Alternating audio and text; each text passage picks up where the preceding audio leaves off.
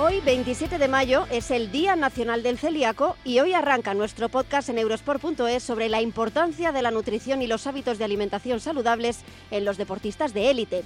Hoy nos centramos en el gluten, la parte del trigo que le da las características viscoelásticas, una mezcla de proteínas que está presente en todos los cereales como el trigo, el centeno, la cebada o la avena y a la que mucha gente es sensible. La retirada de esta proteína para los celíacos les genera un cambio de vida radical Hoy, en el Día Nacional del Celíaco, hablamos con un deportista español que ha tenido que adaptar su alimentación a una dieta libre de este tipo de proteína.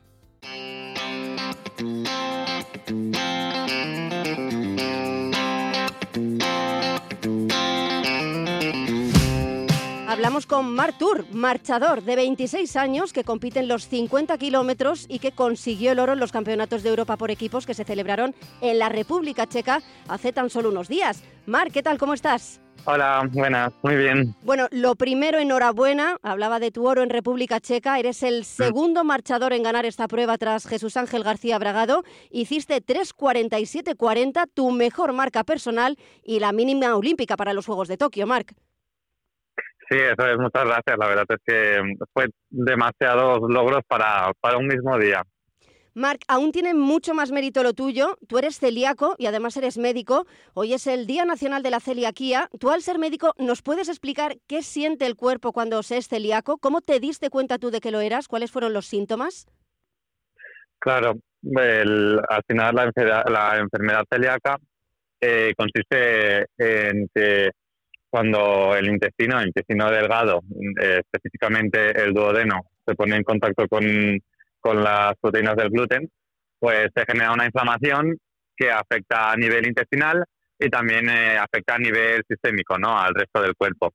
Entonces, eh, yo en cuanto a mis síntomas, tenía problemas digestivos, pero sobre todo tenía problemas con, con el hierro. Tenía ferropenia, tenía falta de hierro y no había forma de tratarlo. Eh, entonces, eh, al final me diagnosticaron la enfermedad celíaca y estos problemas digestivos y también la ferropenia se me, se me curó al, cabo de, del año.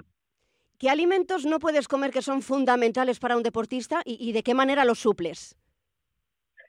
Pues al final la mayor parte de hidratos de carbono que, provienen de, todos los cereales que contienen gluten, pues ya puede ser pues em, comidas tan corrientes como puede ser el pan o, la pasta, o pues, pues, tengo que suplirlas con, con, otra, con otros alimentos como, como son el, arroz o el pan sin gluten, que, que la verdad es que a día de hoy tenemos bastante suerte los celíacos porque mm, cada vez está hay más, más marcas que están apostando por, por los alimentos sin gluten y la verdad es que nos hacen el día a día mucho más fácil entre ellos Mercadona, un supermercado con una gran variedad de productos para los celíacos. ¿Cómo te ha influido a ti, Marc, en tu carrera como deportista ser celíaco? ¿Cuáles mm, han sido las mayores dificultades que has encontrado para poder seguir una dieta sin gluten? Sobre todo, me imagino, en viajes al extranjero, donde las dietas no son tan fáciles de seguir, en concentraciones largas por tu carrera como deportista, cuando estás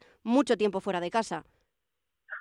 Exacto, eso, eso es. Cuando salía al extranjero eh, era al final donde lo pasaba peor. Sobre todo al, al principio porque mm, no iba tampoco yo preparado y no sabía si en, en, esos países en los que iba pues iban a, a, tener alimentos sin gluten o iban a controlar bien la contaminación cruzada, que es algo también muy importante.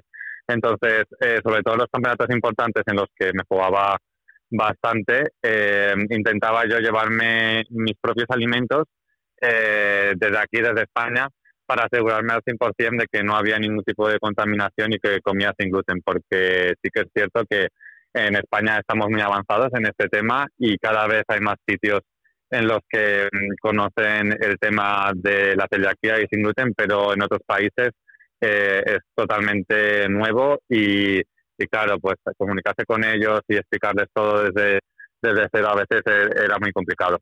Marc, ¿el gluten se debe eh, quitar de manera drástica, eh, de manera radical o, es más de una forma gradual? Hay que quitarlo de una forma drástica, es decir, a veces cuesta, pero mm, el gluten es como si fuera veneno para nosotros, ¿no? Al final es es la, la llave para generar una inflamación que, que, ataca tu cuerpo. Al final estás haciendo que, que tus células defensivas te, ataquen a ti mismo, ¿no? A, tu, a tus propias células. Entonces, em, es, es importante que, que se quite lo antes posible una vez que se sepa que, que, que, eres celíaco y que padeces la enfermedad celíaca. Aunque cuesta eh, al principio, porque yo, por ejemplo, no soy celíaco, no, no nací con la enfermedad, sino que la desarrollé eh, en la adolescencia, pues, pues se puede hacer, cuesta un poco hacer el cambio, pero, pero tiene que ser un cambio drástico. Y, Marc, ¿qué impacto tiene en el rendimiento deportivo, como es tu caso, la reducción o, o la eliminación, en tu caso, de la ingesta de gluten?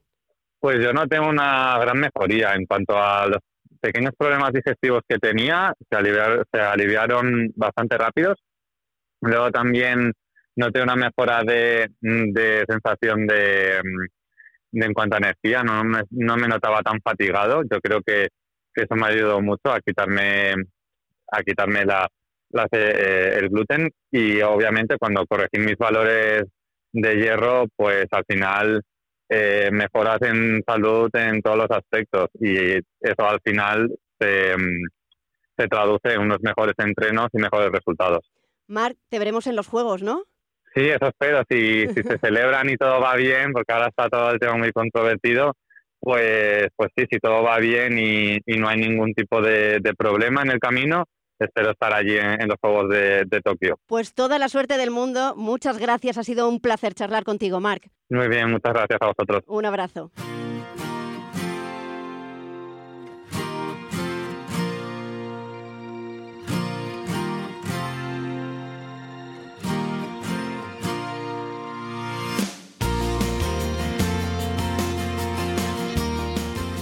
En el Día Nacional del Celíaco hemos hablado con Mar Tour, deportista, marchador español, y lo hacemos ahora con una dietista. Ella es Dani Facio, es celíaca y especialista en vida sin gluten. ¿Qué tal, Dani? ¿Cómo estás? Hola, Marta, encantada. Dani, tú eres creadora del proyecto Sin Glutenismo. ¿En qué consiste? Cuéntanos. Bueno, Glutenismo es un portal en el que recopilo la información necesaria como pacientes, pero también, bueno, como profesionales de la salud y, y para profesionales del sector de restauración y de productos, pues para mm, entender y desenvolvernos en el, en el mundo sin gluten. Dani, hay dos tipos de problemas con el gluten, si no me equivoco. Uno es la celiaquía como tal, que suele ser genética, una celiaquía pura. Si tomas trazas de gluten, pues te sienta fatal. Y otra es la intolerancia al gluten no celíaca. El gluten que te sienta mal, pero que no eres celíaco. Puedes tomar trazas de vez en cuando en algún alimento, pan, pero no eres celíaco diagnosticado, por decirlo de alguna forma. Este último caso es, supongo, mucho más difícil de identificar. Incluso hay gente que debe ser intolerante al gluten no celíaca y que además no lo sabe. Concretamente no se trata de una intolerancia, se denomina sensibilidad gluten no celíaca. De hecho, hoy por hoy no se puede decir que exista la intolerancia al gluten, mm, lo que decimos es que no existe. Y de hecho se conoce tampoco de esta segunda patología que eh, o sea, se describió por primera vez en los años 80, más o menos, que para una patología de estas características es muy poquito. Y eso, se conoce tan poco de ella que realmente tampoco sabemos ni si se puede superar ni se pueden consumir trazas de gluten. Eh, la recomendación oficial a día de hoy es que la dieta sin gluten tiene que ser tan estricta para sensibles como para celíacos. ¿Y qué impacto tiene en el rendimiento deportivo la reducción de ingesta de gluten? Porque ahora mismo, Dani, se consume muchísimo gluten, pan, harinas, cereales, está muy integrado en nuestra alimentación. Es verdad que al reducir la ingesta de gluten a la fuerza, vas a reforzar, vas a aumentar la ingesta de otros alimentos como pueden ser la verdura, la fruta o, la proteína animal. Bueno, realmente tenemos un montón de fuentes de hidratos de carbono complejos que son eh, sin gluten, eh, arroz, maíz, quinoa, sarraceno, mijo, sorgo, o sea, por variedad no va a ser aparte bueno de la parte de hidratos de carbono complejo que tengan las legumbres, así que realmente no hay mayor problema. De hecho, el problema para un atleta eh, celíaco sensible sería seguir comiendo gluten cuando le está haciendo daño a su salud. ¿Los celíacos pueden alcanzar con la misma rapidez capacidades o, o deporte ¿no? de alto rendimiento, llegar al deporte de élite o se encuentran con muchas dificultades si son celíacos? Realmente el problema es eh, si son celíacos y no están diagnosticados o no siguen la dieta sin gluten correctamente. Las personas celíacas o sensibles, en el momento en el que seguimos la dieta sin gluten bien si hemos llegado a un diagnóstico a tiempo y de manera adecuada, no deberíamos tener mayores problemas. Es decir, si todo va bien en lo que es el desempeño de la dieta, como que dicen, que no se nos escapen cosas, no deberíamos tener mayor problema ni siquiera en deportes de alto rendimiento. Porque al final, Dani, los alimentos son hábitos, quizá es más difícil quitarse el hábito que el componente alimenticio en sí. Por ejemplo, si tú te levantas y te tomas unas tostadas por la mañana para desayunar, es quizá mucho más difícil quitarte la tostada que quitarte el gluten en sí realmente podrías eh, consumir una tostada sin gluten. Por suerte, hoy en día tenemos productos y oferta de sobra para eh, equiparar mm, casi todo lo que eh, está en su versión naturalmente con gluten, ¿no? realmente el mayor problema que nos encontramos es en poder seguir la dieta estricta en lo que respecta a la posible contaminación cruzada que podamos tener dentro y fuera de casa. Por ejemplo, si compartes eh, vivienda con personas que no son celíacas, pues la tostadora en la que tú estés de pan sin gluten tendrá que ser exclusiva sin gluten. No podrás compartirla mm, con, un lugar en el que se tueste pan con gluten. Claro, hablaba precisamente de los hábitos, porque al final, por ejemplo, si la pasta es uno de tus principales alimentos, si un supermercado como por ejemplo Mercadona oferta una pasta de trigo 100% sarraceno y pasta de lentejas, ahí mm, tú no ves mucho cambio, una transformación tan grande porque el hábito de seguir tomando pasta continúa manteniéndose claro, no tenemos, en ese sentido no habría mayor eh, mayor problema y además justamente es que has dado dos, er, dos ejemplos maravillosos de pastas con una composición nutricional muy buena mm, porque bueno, es verdad que durante mucho tiempo hemos tenido unas pastas con harinas más refinadas y estas cosas, ¿no? O al final conseguimos eh, pasta de sarraceno que proteicamente es incluso más interesante, ¿no? Que una de a lo mejor arroz blanco o maíz eh, refinado, pues incluso mejor. Dani, de todo esto hablas en tu libro Manual Ilustrado del Sin Glutenista, que se puede comprar a través de tu web. Sí, en el manual ilustrado del sin glutenista al final enseño eh, a los eh, celíacos y sensibles a llevar la dieta correctamente y que no se les escape ninguna de estas cosas. Es decir, a mí lo que más me interesa es que cuando tengamos que vivir sin gluten, lo hagamos bien, es decir, que no se nos escapen cosas y que lo hagamos tranquilos, es decir, que eh, no solo aboguemos por lo que es la salud física, sino también la mental, ¿no? Que no se nos haga esto bola, como quien dice. Gracias, Dani, por haber compartido tus conocimientos sobre celiaquía con nosotros. Un abrazo muy grande. Gracias a ti.